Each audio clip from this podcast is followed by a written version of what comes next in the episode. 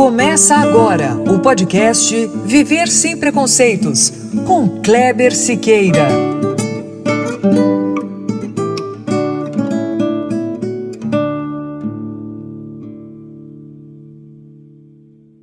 Muito bom, é isso mesmo. Começando agora o nosso podcast, episódio 21. Minha gente, hoje eu quero começar o podcast convidando você participar de uma situação hipotética. Eu gostaria muito que você imaginasse. Se possível, feche os olhos e tente participar da história. Vamos lá? É o seguinte: você está numa praça, ou parque, pode ser também um supermercado, ou qualquer outro lugar público. E de repente surge do seu lado uma pessoa que pode ser uma criança, um jovem ou até alguém com um pouco mais de idade, não importa. E ela, do nada, começa a apresentar tics, mostrar a língua e xingar as outras pessoas de fedorentas, filho disso, filho daquilo e além de outros palavrões impróprios. O que, que você pensa? O que passa pela sua imaginação? Qual seria a sua reação? Bom, Seja qual for a sua reação ou a sua imaginação, o que eu posso dizer é que essa situação não saiu da minha imaginação. Não fui eu que criei. Eu apenas reproduzi uma cena de Three Men with Tourette Go on Holiday. Ou, numa tradução livre, Três Homens com Tourette viajando no feriado. Que nada mais é do que um documentário produzido pela National Geographic. Aliás, se você tiver curiosidade, lá na página dessa matéria aqui, no site do Viver Sem Preconceitos, eu vou deixar o link. Entra lá e assiste o vídeo. É um documentário curta-metragem. Ele tem 14, 15 minutos. E eu recomendo por quê? Porque trata-se de uma boa ilustração para o bate-papo de hoje aqui no podcast, que será sobre síndrome de Tourette. E para conversar aqui comigo está a psiquiatra especializada em transtorno obsessivo compulsivo e síndrome de Tourette, Ana Oni. Formada pela Faculdade de Medicina da Universidade Federal de Pernambuco, Ana tem ainda doutorado em Ciências pela Faculdade de Medicina da Universidade de São Paulo. Doutora Ana, muito obrigado por aceitar nosso convite. É um prazer recebê-la aqui no Viver Sem Preconceitos. Seja bem-vinda. Muito obrigada, o prazer é todo meu. Uma felicidade estar por aqui. Legal, doutora. Doutora, eu falei um pouquinho da sua formação, mas aqui no Viver Sem Preconceitos, nós sempre pedimos que os nossos convidados e convidadas contem um pouco da sua história, a carreira, algo da formação que eu tenha esquecido, o trabalho. Fala um pouquinho mais da senhora pra gente. Bom, eu, como você falou, me formei em medicina lá na Universidade Federal de Pernambuco, fiz a residência em psiquiatria, vim para São Paulo para fazer o doutorado e acabei ficando em São Paulo. E sempre me dediquei ao estudo da síndrome de Tourette, porque é uma coisa que era muito pouco conhecida pouco diagnosticada, os pacientes ficavam muito tempo sem diagnóstico, podiam passar anos, até a vida inteira, sem receber um diagnóstico, e muitos sofrendo bastante. Então, essa síndrome me chamou muito a atenção. Eu tinha lido assim um pequeno rodapé num livro né, sobre essa síndrome, e quando eu vi um caso é, que estava rodando já, né, vários serviços médicos sem diagnóstico, eu, eu identifiquei que era a síndrome de Tourette eu resolvi que eu ia me dedicar a isso. E, e, de fato, eu considero que uma das coisas mais importantes que eu fiz até hoje na minha carreira foi o livro sobre síndrome de Tourette, que, que já está na segunda edição, e é um livro que foi escrito numa linguagem leiga, para que tanto os, os médicos, como os professores e os familiares e pacientes pudessem aproveitá-lo. Né? Então, é um livro que é bem interessante. Doutor, eu, o seu nome eu acertei, né? Uni, né? Uni, acertou. É. Agora o Tourette eu errei mesmo, não teve jeito, né? É, é Tourette, não é, não é Tourette que nem eu falei, né? Não, é Tourette. Tourette. Eu vou ver se até o final do, do podcast eu acerto. Assim. Doutora, é o seguinte, é, para começar aqui o, o, nosso papo, a minha primeira pergunta ela já vem em dose dupla. O que é a síndrome de Tourette e como ela se manifesta? Bom, a síndrome de Tourette é simplesmente é, o conjunto de tiques motores e vocais que acometem alguma pessoa e que duram, são crônicos, né? duram pelo menos durante um ano. Os critérios diagnósticos exigem que você tenha um ano de sintomas para poder fechar o diagnóstico. Mas na prática, quando você encontra um quadro desses, mesmo que não chegue a durar um ano, já dá para dar o, o, diagnóstico, porque muito provavelmente ele vai permanecer. Né? Dificilmente uma pessoa vai ter tiques e motores e vocais graves e, e não ser um, um caso da síndrome de Tourette. Então, para fechar o diagnóstico, você tem que ter tiques motores e vocais. A manifestação é justamente essa: tiques motores e tiques vocais. Os tiques motores são contrações da, da musculatura é, e que levam a movimentos involuntários. Então, a pessoa pode piscar os olhos, fazer caretas, encolher os ombros, ou pular, ou se agachar, ou girar sobre o, o próprio corpo, sobre o, o próprio eixo, né? E os tiques vocais são a emissão de barulhos, que podem ser simples, então você pode fungar, é, pigarrear, fazer barulhos com a boca ou tossir, é, e até é, complexos, mais complexos, como falar palavras e até frases inteiras. O, o, sintoma que você comentou no início do programa é o que a gente chama de coprolalia, né? é o impulso de falar palavrões. E não é simplesmente falar um palavrão porque está com raiva, está xingando ninguém, né? É um palavrão que entra e invade a sua frase, mesmo que você esteja falando sobre um outro assunto qualquer, de repente a pessoa né, é, joga aquele palavrão totalmente fora de contexto e, e, sem nenhum motivo justificável. E isso pode ser muito desagradável, pode levar a situações muito constrangedoras. Então, esse é um dos sintomas que é considerado dos mais graves da síndrome. Mas, felizmente, não é tão frequente, né? Em geral, só 30% dos casos vão ter esse, esse sintoma. Perfeito, doutor. Doutor, o, o que, que é correto falar sobre a pessoa que tem a síndrome? É portador de síndrome de Tourette, é Tourette? Como é que a gente, como é que a gente fala a respeito da pessoa? Porque não é uma é, doença, né? É uma doença, né? É uma doença. É uma doença neuropsiquiátrica, sim. É uma doença, porque isso não é uma coisa normal. É, mas não é uma doença que vai matar a pessoa, né? A pessoa não vai morrer disso, né? E nem transmissível, né? E, e também não é transmissível. Né? Então, assim, é uma doença neuropsiquiátrica que leva a uma série de problemas de, de, de relacionamento, principalmente quando há preconceito, quando as outras pessoas não, não entendem, não respeitam, ou zombam, né? ou fazem bullying com, com a pessoa acometida. Né? Então, você pode dizer que a pessoa é portadora do, da síndrome de Tourette. Tá. Quais são os, os maiores mitos da síndrome, doutora? O que, que se fala muito e que, não é verdade? O, é, o, o, maior mito é de que a pessoa é louca, né? E, e não tem nada a ver uma coisa com a outra, né? A, o fato de uma pessoa ter comportamentos estranhos não significa necessariamente que ela está fora da realidade. Né? Então, a síndrome de Tourette é um problema em que a consciência da pessoa não está afetada, né? o, o juízo, o entendimento da realidade não está afetado, né? é uma manifestação é, basicamente motora, né? E existem vários outros sintomas que podem acontecer também, né? como transtorno obsessivo compulsivo, déficit de atenção, hiperatividade, é, existem as comorbidades, né? problemas que podem acontecer junto com a síndrome de Tourette, mas é, não é, por exemplo, um, um, quadro psicótico. Então a pessoa não está louca, né? É, muito pelo contrário, ela sabe que tem esse problema e sofre com isso.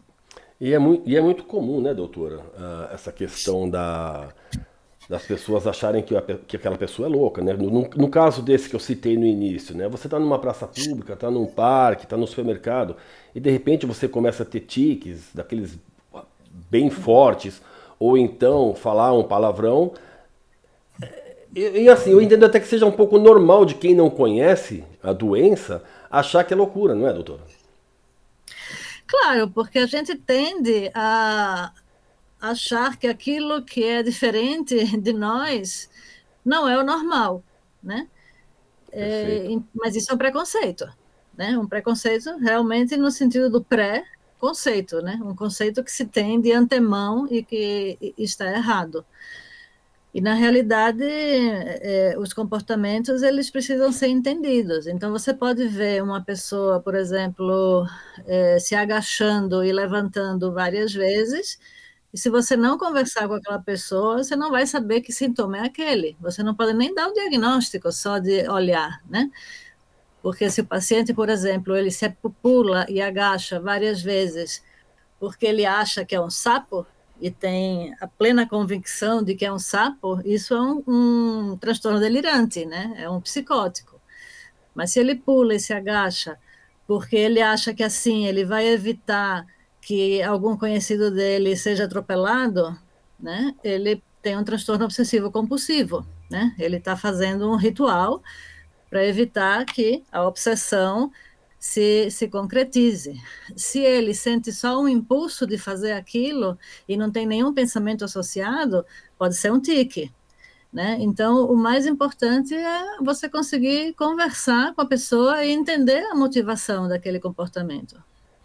Doutora, no caso do Tourette, é, esses impulsos, é, eles, de uma certa maneira, eles ajudam a aliviar alguma tensão, algum estresse, ou não? Ou é apenas é, como a senhora falou, nervoso, né?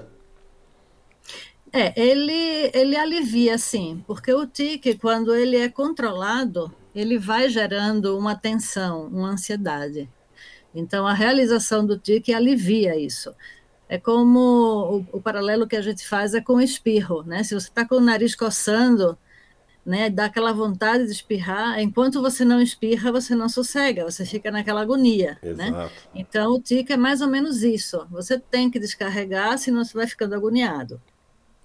Tá. E a vida normal para quem é portador, né, doutora? Normal, normal. São pessoas inteligentíssimas na maior parte das vezes, pessoas criativas, né? Existem muitos artistas, muitos é, cantores, músicos, inclusive se, se pensa que o Mozart tinha a síndrome de Tourette, né? de acordo com a descrição dos, dos comportamentos que ele tinha. Então, é vida normal é, principalmente quando a família aceita e aprende a conviver com o problema, né, para poder é, desenvolver aquela, aquela criança com autoestima adequada, né, porque se na própria casa e os próprios pais é, se irritam ou brigam com a criança porque ela está fazendo os tiques, a autoestima dela vai para o espaço, né? Então, o, o nosso papel como médico é justamente orientar as famílias para que a criança possa se desenvolver apesar dos tiques. E tem uma idade, doutora, ou pode aparecer em qualquer idade? O mais frequentemente é que é, comece por volta dos sete anos de idade, né? Mas existem casos que começam depois e existem casos que começam antes, né? Eu já atendi é, casos que começaram a, no berço, né, com seis, sete, oito meses de idade já tinham tiques. E já atendi pessoas que começaram com 16, 17, 18 anos. Né? Então, o, a, a, idade de início ela pode ser bem variável, mas a grande maioria vai começar por volta dos sete anos. Tá, não tem nenhum caso tardio assim, né? Uma pessoa com um pouco mais de idade, depois dos 30, 40 anos. Então, acontece, né? Mas quando acontece mais tarde, a gente tem a obrigação de pesquisar outras causas, né? Então, a gente vai pedir uma ressonância do crânio para ver se não é nenhum problema aí mais orgânico, né? Que, que esteja causando os tiques. Porque como a grande maioria começa na infância, né? Saindo dessa estatística, a gente precisa é, fazer uma investigação um pouco mais minuciosa. E existe alguma associação, doutora? Por exemplo, a pessoa teve um AVC E isso pode desencadear uma, uma síndrome do, de Tourette? Pode. Pode, pode acontecer porque você teve um acidente de carro e teve um trauma craniano, pode acontecer por um AVC, pode acontecer por um tumor cerebral, pode acontecer por uma doença autoimune. Né? Então, assim, as causas são as mais variadas. Por isso que a gente fala em síndrome. Né?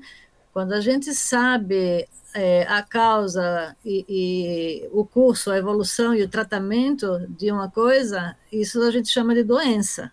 Né? Então, por exemplo, a gripe é uma doença, porque você sabe que é o vírus da influenza, você sabe que a pessoa vai ter febre, que vai sentir A, B e C, né? E que com né, repouso e vitamina C, né, vai, vai, tudo vai dar certo. Na síndrome de Tourette, não. Você vai ter que pesquisar a causa. Né? Para um pode ser alguma infecção, para outro pode ser a genética. Né? Então, com, a, quando o determinado problema pode ter várias causas, a gente fala em síndrome. Perfeito. Ô, doutora, e o, o tratamento, como é que é? É um tratamento diferenciado para criança, para jovem, para adulto? Como é, que, como é que funciona o tratamento? Não, o tratamento é basicamente o mesmo, né? independentemente da idade. A gente usa medicações, indica psicoterapia, de preferência psicoterapia com pessoas especializadas que saibam lidar com tiques, né? porque existem técnicas específicas que, que são aplicadas para o, o controle dos tiques. Né? E, e, e, orientações que a gente chama de higienodietéticas, né? Então, é, fazer exercício, dormir bem, ter uma alimentação saudável, né? É, aprender a relaxar, evitar o estresse, evitar drogas. Então, todas essas orientações que vão ajudar a que os tiques fiquem sob controle. Perfeito. Ô, doutora, eu não sei se a senhora, se a senhora chegou a, a assistir esse, esse curta que eu, que eu falei no, no começo, que eu citei na apresentação, mas o que eu quero, saber, eu quero saber é o seguinte, se, se exatamente as pessoas se comportam da, dessa maneira, né? Porque assim, são três, são três adultos, né? Que tiveram Touré, Touré durante a, a, vida, a vida toda, né? São amigos e eles resolvem passar um, um feriado juntos, só os três. E pegam o carro e vão. E eles têm que parar em mercado, e eles têm que acampar, tudo. E, e é uma coisa assim bem complicada. E tem uma equipe de reportagem acompanhando eles, né? E assim, e o tempo inteiro, né? Em todos os locais. Porque eles têm. Eu não sei se. se, se tem é, uma, uma forma mais severa que a outra ou não. Sim, sim. Tem, tem pessoas que têm tiques tão leves, por exemplo, só fungar e piscar os olhos que é uma coisa que muitos nem percebem e não chegam a receber diagnóstico, né? Porque passam a vida inteira sem se incomodar com aquilo, também não vão procurar médico e não recebem diagnóstico. Existem aqueles casos gravíssimos que, felizmente, são mais raros, que são que têm tiques muito violentos, né? Então, por exemplo, tiques de automutilação. Existem casos de pessoas que é, cutucam os olhos ou, ou é, batem no olho com o dedo ao ponto de perder a visão, é, pessoas que se machucam, né, porque batem né, no corpo, se dão, dão um murro na própria barriga, por exemplo, e podem ter uma, uma ruptura de, de algum órgão. É, então, assim, existem tiques que são bem mais graves. É, existem tiques de, de, de, gritar, né? Gritar tão alto que eu escuto, por exemplo, do meu consultório, a pessoa está subindo no elevador e eu já escuto ela, ela gritando, né?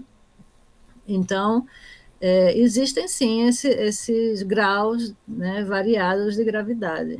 É, nesse documentário, os três, eles têm então um grau um pouco mais, mais alto, né? Porque eles chegam a se tocar, inclusive, bater um na testa do outro, né? Eles caem, mas assim, mas eles não, não chegam a se machucar. Mas eles fazem isso, batem o dedo no olho, ficam mostrando a língua, ficam imitando galinha, né? Então assim, são e, ele, e o tempo inteiro, né, doutora? E isso ac acontece mesmo, né? Sim, acontece, né? Principalmente se tiver sem tratamento né? Porque quando você faz o tratamento, você consegue reduzir bastante o número de tiques. Eles ficam menos intensos e menos frequentes. né? Mas tem pessoas que optam por não se tratar, né? Porque não querem usar medicação, não querem sofrer os efeitos colaterais das medicações, né? Então, quando você não se trata, você vai ter muito mais tiques e muito mais intensos. Tá, mas nem todo caso precisa de, de medicação, né, doutora? Não, os casos mais leves não precisam, né? Muitas vezes só a gente dando orientada e, e eles cuidando de coisas como dieta, fazer exercício, é, consegue ter um, um, controle sem precisar de medicação. Perfeito. Uh, doutora, voltando aqui para o preconceito, o que, que, a senhora pode falar a respeito do preconceito contra, contra os portadores de Tourette? Porque da maneira, eu queria saber da maneira como vocês profissionais podem ajudar ou até interferir, se for o caso, para minimizar discriminações. Porque eu imagino que uma criança sofra muito bullying ou pode sofrer muito bullying, e que adultos possam ter é, problema no ambiente profissional. Sim. Como é que, é que isso acontece, doutora? Bom, o, o, preconceito é uma das coisas mais danosas que a gente tem na nossa sociedade, né? E a nossa sociedade é uma sociedade ditada por regras e por padrões. Então, tudo que sai do padrão é mal visto. E isso é extremamente danoso, porque as pessoas elas não podem ser clones, né? Cada um tem o seu jeito, as suas características de, de, de tudo, de personalidade, características físicas. Né? E o preconceito contra as doenças mentais ou as doenças neuropsiquiátricas é, são muito tristes, porque as pessoas acabam tendo medo de procurar o médico, medo de receber um diagnóstico psiquiátrico, tanto que é muito frequente que a pessoa com tiques procure o neurologista, não procure o psiquiatra, né? ele procura o neurologista. E se o neurologista manda procurar o psiquiatra, ele diz, mas eu não sou louco, né? Ele não quer ir para um psiquiatra porque vão achar que ele é louco, só pelo fato de ele frequentar um psiquiatra, né? Então, o preconceito atrapalha bastante, porque o psiquiatra é, na minha opinião, é a pessoa mais adequada para tratar uma pessoa com síndrome de Tourette, né? Porque não é um problema só neurológico, é neuropsiquiátrico. Você vai ter os tiques, mas você tem também transtorno de ansiedade, você vai ter depressão, vai ter toque, vai ter insônia, né? Uma série de outras questões que o psiquiatra vai ter condição de, de ajudar de uma forma mais ampla. E o psiquiatra, no caso aí, ele, ele trabalha em todas essas áreas, né? Ele vai cuidar ali do, da síndrome de Tourette, mas ele vai, vai prestar atenção se ele tem ansiedade, se ele tem toque, se ele tem alguma outra comorbidade aí, para tratar também, não é isso, doutora? Exato, exato. Tem que avaliar o, indivíduo como um todo, né? Não só os tiques. Doutora, voltando um pouquinho para o tratamento, o preconceito ele começa já da própria pessoa, né? De não querer procurar um psiquiatra. E como é que se quebra essa barreira? Então, acho que começa primeiro com a família. Porque quando a família vê a criança fazendo tiques, ela já começa a se preocupar, se preocupar né? O que é que os outros vão pensar? Né? Como é que os outros vão lidar com meu filho na escola? Né? Será que ele vai sofrer bullying? Né? Se ele faz um, se tem um tique que é feio, socialmente feio, como estirar a língua, né? ou até falar palavrão. É, eles se preocupam muito com a opinião dos outros. Né? Então, se a criança percebe essa, é, essa preocupação, essa tristeza que os pais sentem, ele começa a, a ter dele de ter o sintoma, né, por estar desapontando os pais. Então, o primeiro passo seria a família aceitar né, o problema, entender e procurar ajuda para tentar é, melhorar a qualidade de vida da, da, criança da melhor maneira possível. Né? E não é, esconder, obrigar com a criança. Né? Tem muitos pais que acham que é uma, que é uma mania, que a criança faz porque quer, ou porque quer chamar a atenção, né? se irrita com os tiques, não tem paciência. É, então, os problemas começam na própria casa. Né? Depois disso, a escola, né? porque as crianças, principalmente os adolescentes, são, são muito cruéis também. Né? Então, o bullying é, é um Exato. problema. Né? Então, assim, a, a, saída é informação.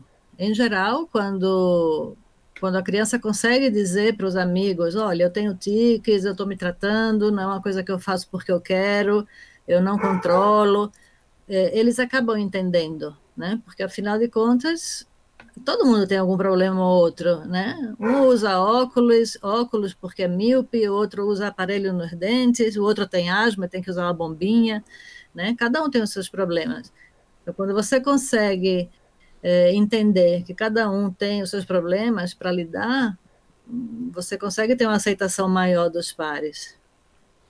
O doutor, e como é que vocês trabalham com a família, doutora? Como? E como é que vocês trabalham com a família? Porque imagino que vocês têm que trabalhar também com a família, né? Porque sim, não dá para trabalhar só a pessoa em si. É, não, é, é, é, isso, é o que a gente chama de psicoeducação.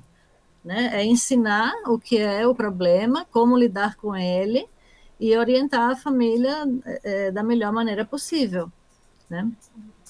Tá. E... Tem o livro, né? A gente tem justamente esse livro surgiu com essa intenção de informar a população sobre a síndrome de Tourette, porque quando eu, faz, eu estudava, né, na época da, da minha faculdade de medicina, ou seja, já faz 27 anos, a informação que se tinha sobre Tourette era mínima, né? pouquíssimas pessoas recebiam o diagnóstico. E, e, agora não, depois que o livro foi lançado, né, a maior parte das pessoas conhece o livro, os pais compram não só para eles, mas para os professores, né, levam para a escola. Né, hoje em dia já tem é, várias pessoas que têm blogs sobre, sobre a síndrome de Tourette. Né, então, hoje em dia, o conhecimento é muito mais difundido. Né, com a internet, isso melhorou muito. Então, hoje em dia, é muito mais raro você ter uma pessoa que não recebe o diagnóstico. Né? Os médicos já conhecem mais, já sabem mais do que se trata.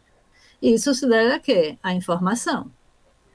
E é uma síndrome nova, doutora? Ela foi identificada nesse século? Aliás, nesse século não, no século XX? Não, os primeiros casos foram publicados em 1890, final do século XIX, né? que foi justamente quando na clínica lá na Salpêtrière, que era um hospital psiquiátrico na França. Charcot, que era o chefe da neurologia, falou com o, aluno dele, que se chamava Gilles de la Tourette, que era um neurologista, ele disse, olha, né, junte aí todos esses casos assim, assim, assado e escreva um trabalho. E aí ele escreveu esse artigo científico em que ele relata o caso de nove pessoas que tinham tiques, tinham comportamentos compulsivos, né, os tiques motores e vocais, e aí, a partir desse momento, é, com essa publicação, a doença recebeu o nome de Síndrome de Gales de la Tourette, que era o nome do neurologista que escreveu o artigo. Né? E aí depois ficou Síndrome de Tourette abreviado. Então, a síndrome surge na década de 1890. Isso, a descrição. A né? descrição. Porque os casos já existiam. Né? Não, sim, sim, sim. A descrição da. A descrição da... 1750, por aí. Ah, tá. A descrição surge em 1890. Isso, a primeira descrição desses nove casos, que é o que dá início à existência da síndrome de, de Gales de la Tourette. Né? Os casos já existiam, mas que se começou a entender isso como uma doença, foi aí. doutor, eu imagino que o lugar mais complicado para o convívio social, seja para quem tem o Tourette, seja a escola. Né? Porque no ambiente profissional, as pessoas já têm um pouco mais de conhecimento, têm um pouquinho mais de respeito. Na escola, as crianças são cruéis. Né? E, Sim. e o adolescente sempre gosta de dar uma espetada no, no amiguinho. Né? E como é, que, como é que vocês trabalham isso, essa questão escolar, doutora? Então, na escola é muito importante também levar a informação. Então, o primeiro passo é a gente levar essa aceitação ao próprio paciente, para que ele aceite o que tem e saiba explicar o que tem, para que ele possa se defender, né? É, o, o, a trabalhar a família também, para que a família aceite e ajude essa criança a se aceitar e, e se desenvolver e informar os professores. Então, quando o, o caso é muito grave, a gente acaba comunicando à escola e existem também o, o, a ASTOC, que é a Associação dos Portadores de, de Síndrome de Tourette e de TOC, eles muitas vezes vão na escola, fazem palestras para explicar quando acontece algum problema, quando tem algum problema grave com bullying. Né? Então, existe também essa possibilidade de fazer palestra nas escolas. No, entre os adultos também acontece, né? e às vezes de uma forma velada. Então, por exemplo, uma pessoa que vai para uma entrevista de emprego e ela está fungando, não para de fungar. E aí a pessoa que entrevista, o entrevistador, pode pensar que ele é um cheirador de cocaína, né? E não dá o um emprego para essa pessoa, por achar que ele é, é usuário de droga, né? Isso eu já vi acontecer, né? E aí é mais cruel ainda, porque o entrevistador vai é, por preconceito, negar um trabalho para uma pessoa dessas, né? E sem nem dizer, porque ele não vai dizer, ah, eu não vou te dar o trabalho porque eu acho que você cheira cocaína, né? Uhum. Não vai falar isso. Não, de jeito nenhum. Né? Mas a então, pessoa se assim, identifica como portador? No caso Muito desse? sim. Os que sabem, sim, mas e os que não sabem? Perfeito. Né? Na escola, a gente falou da escola, do trabalho e a vida social em família, não, não só o ambiente da, da, da, casa, mas a família em si. Como é, como é que acontece? Como é que acontece o preconceito dentro da família, doutora?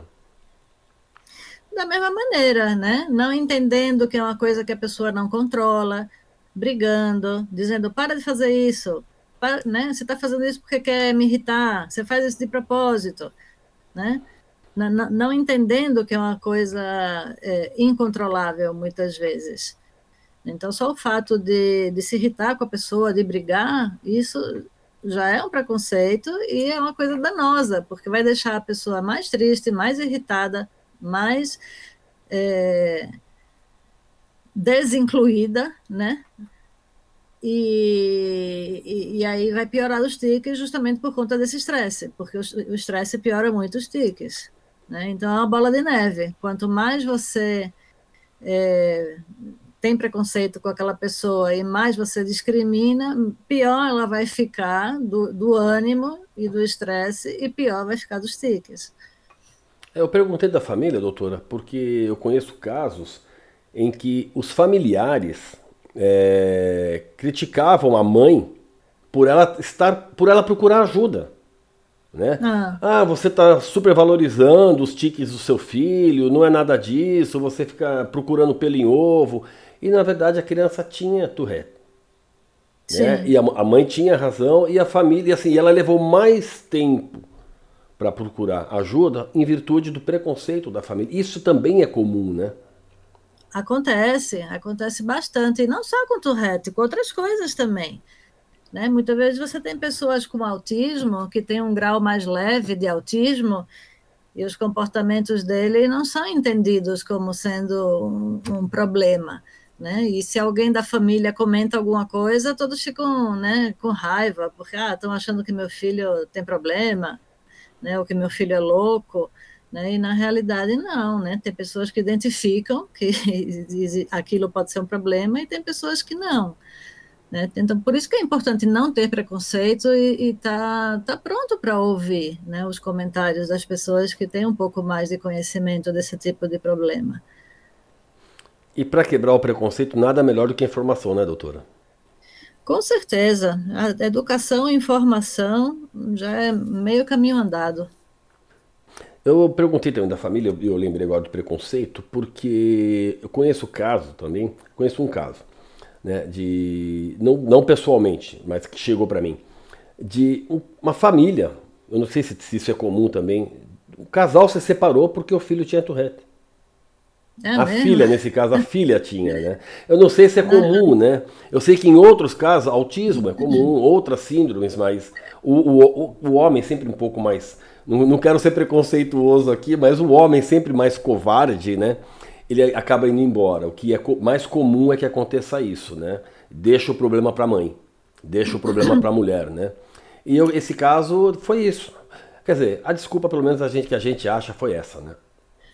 É, é difícil julgar, né, sem saber o que se passa. Né? Pode acontecer que o, o, o, pai tenha transmitido é, essa suscetibilidade genética, né, caso ele tenha casos na família, e aí ele se sente culpado, se sente deprimido, não consegue ligar, lidar com a situação e, e pula fora, né? acha que fugir é a melhor solução.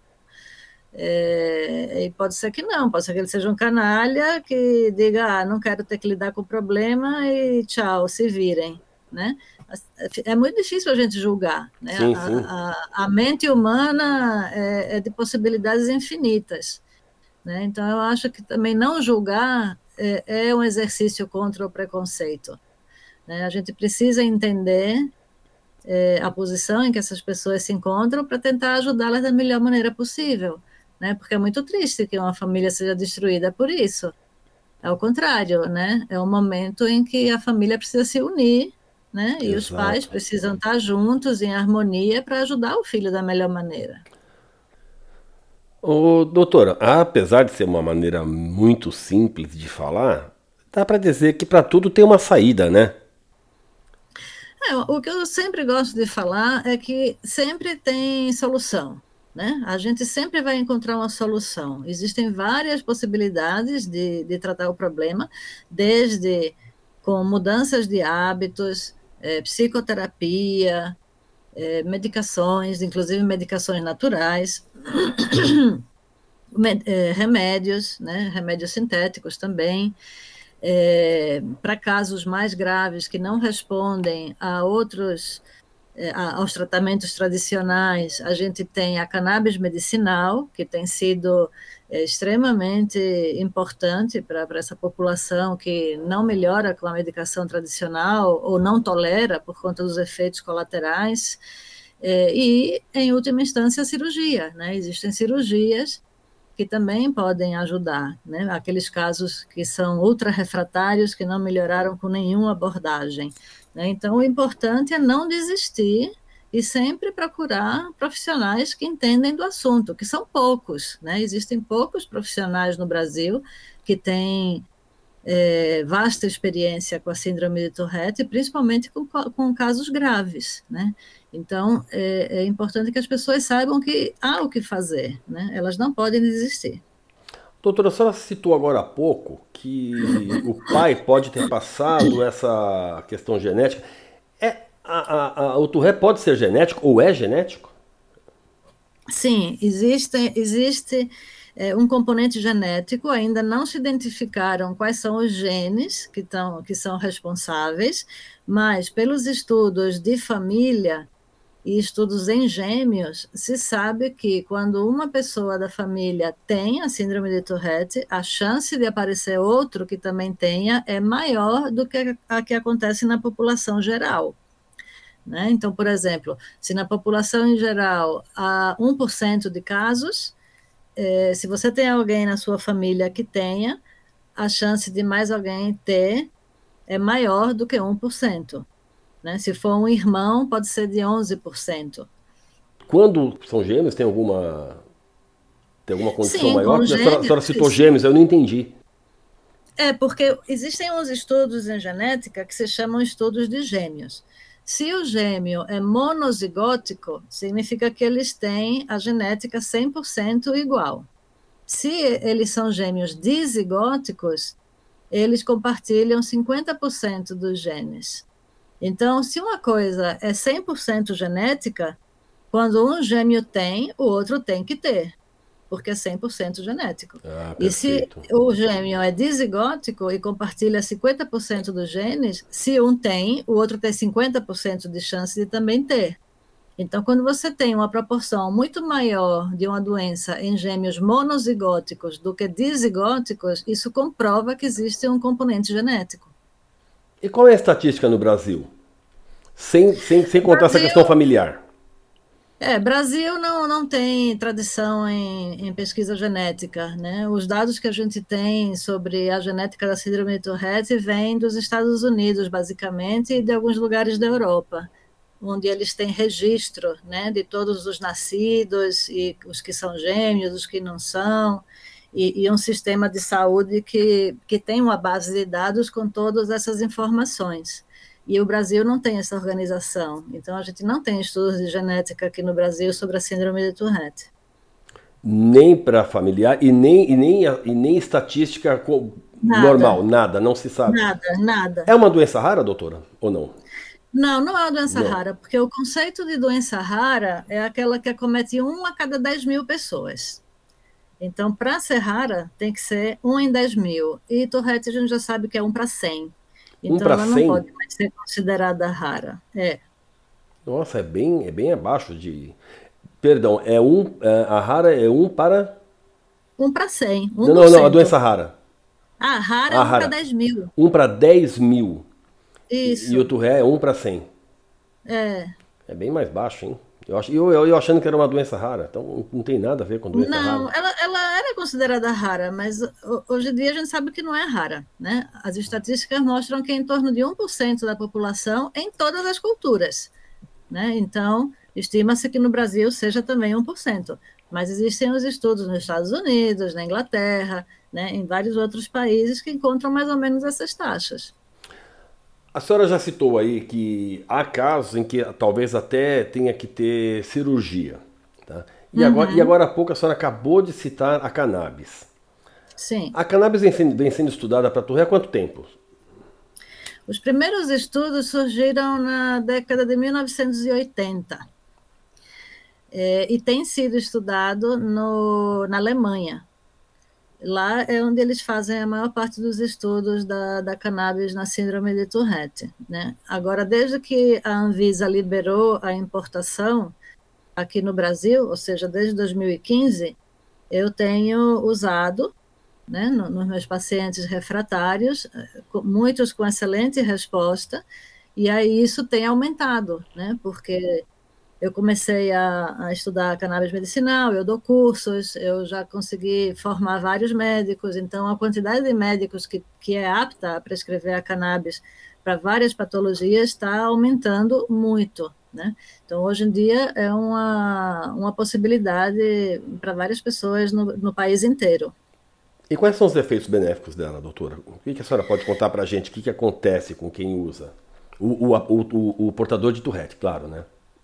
É, o portador de Tourette ele vai reduzir os tiques, né? Ele vai ter muito menos tiques, tiques menos frequentes, menos fortes. Ele costuma ter uma melhora na concentração muito grande, melhora no humor. É, o benefício é, é, geral, né? Vai ter um benefício em várias instâncias. E, é... e com pouquíssimos efeitos colaterais, vai conseguir é, diminuir dose das outras medicações que ele usa.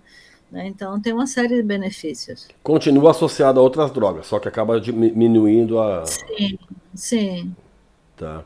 E começa a surtir efeito em quanto tempo, doutora? Cannabis? Ah, muito rápido. Eu já tive pacientes em que eu dei, por exemplo, uma dose lá no meu próprio consultório e 20 minutos depois a pessoa já estava muito mais tranquila, sem tiques. Né? Então, é, é, pode ser bem rápido. Doutora, o papo tá bom, mas nosso tempo está acabando. Olha, eu adorei a nossa conversa e eu agradeço demais a sua participação no nosso podcast. E se eu já era um interessado, um curioso pela síndrome de Tourette, agora eu virei fã de trabalhos como os seus, doutora. Certo. Muito obrigado, viu, doutora? Obrigada também. Obrigada pelo convite. Tá? Depois, se quiser, a gente marca uma para falar só sobre cannabis medicinal, porque o preconceito é enorme. Inclusive, doutora, eu, eu, eu anotei aqui para fazer um, um, podcast sobre cannabis. Uhum. E a gente vai achando e vai anotando. Legal, doutor. Doutora, mais uma vez, muito obrigado. Tchau, até. Até mais, um abraço. E para todos vocês que nos acompanharam até aqui, muito obrigado. Espero que, como eu, tenham gostado. Afinal, síndrome de Tourette, como explicou a doutora, pode não ser uma doença rara. Mas não é todo dia que você tem a oportunidade de ouvir um programa só sobre o assunto. De qualquer maneira, se você gostou ou não, vá lá nas redes sociais ou no site e deixe o seu comentário. Faça a sua crítica. E não deixe de seguir o Viver Sem Preconceitos também no Instagram. O endereço é o mesmo do Facebook e do Twitter. Arroba VS Preconceitos. Curta, comente, compartilhe. E não se esqueça, sempre que você for falar algo para alguém, pense se vai ajudar a construir. Porque se for para destruir, fique em silêncio. Bom, gente, é isso. Semana que vem, se Deus quiser, eu tô aqui de novo. E mais uma vez, muito obrigado por você ter chegado até aqui comigo. Até mais. Um abraço. Este foi o podcast Viver Sem Preconceitos, com Kleber Siqueira. Espero que você tenha gostado da entrevista. Para saber mais, acesse o nosso site www.viversempreconceitos.com.br. Lá tem notícias, textos, links para os nossos podcasts e tudo sobre preconceito. E não deixe de seguir, curtir e comentar nas nossas páginas, nas redes sociais Facebook e Twitter. Anota aí, arroba VS Preconceitos. Dê seu like, compartilhe. Vamos fazer do mundo um lugar melhor para se viver. Um lugar com menos preconceitos.